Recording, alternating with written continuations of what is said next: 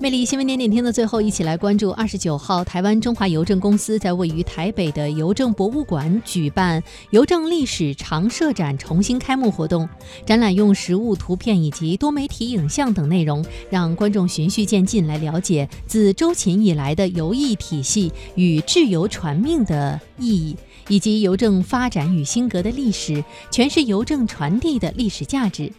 位于台北的邮政博物馆创办于一九六五年，近年来除致力于传统邮政文史典藏外，还积极举办公益活动。去年吸引超过十万人次入馆参观。